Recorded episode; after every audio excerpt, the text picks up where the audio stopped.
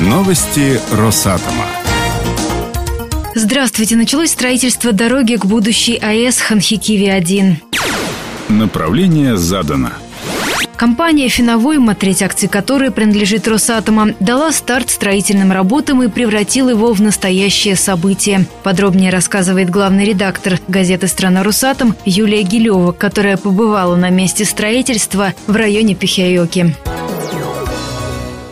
Пюхаюки, это маленький поселок, примерно 3000 человек живет, устроили типа пикника, всем наливали гороховую похлебку. Это традиция финская, на старте какого-то крупного проекта всех угощать вот именно такой вот местной национальной едой. Потом журналисты и участники торжественной церемонии, строители, руководители компании погрузились в два микроавтобуса и поехали к месту начала строительства дороги. Это небольшой участок ответвления от трассы в сторону площадки, примерно 4 километра метра. Эта дорога будет на 4,5 метра возвышаться над уровнем моря. А это нужно для того, чтобы защитить дорогу от воздействия моря, мало ли. Торжественная церемония началась с того, что всем выдали каски. Один из менеджеров финовойма Юха Микуайнин взял в руки охотничий рожок, сыграл небольшую простенькую, но трогающую за душу мелодию, а после принесли лопату с четырьмя черенками. Это символично для того, чтобы участники проекта с разных сторон, со стороны заказчика, со стороны подрядчика, со стороны муниципалитета могли все вместе выкопать первую маленькую ямку, символически открыв старт реальным работам на площадке строительства Айс Ханхикиви. И вот они взялись за лопату, вытащили там несколько вот этих вот лопат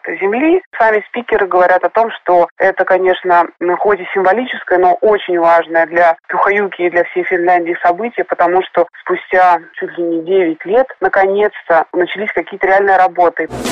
Отметим, дорога длиной 4 километра к месту возведения АЭС строится как частный объект. Позже она станет общественной.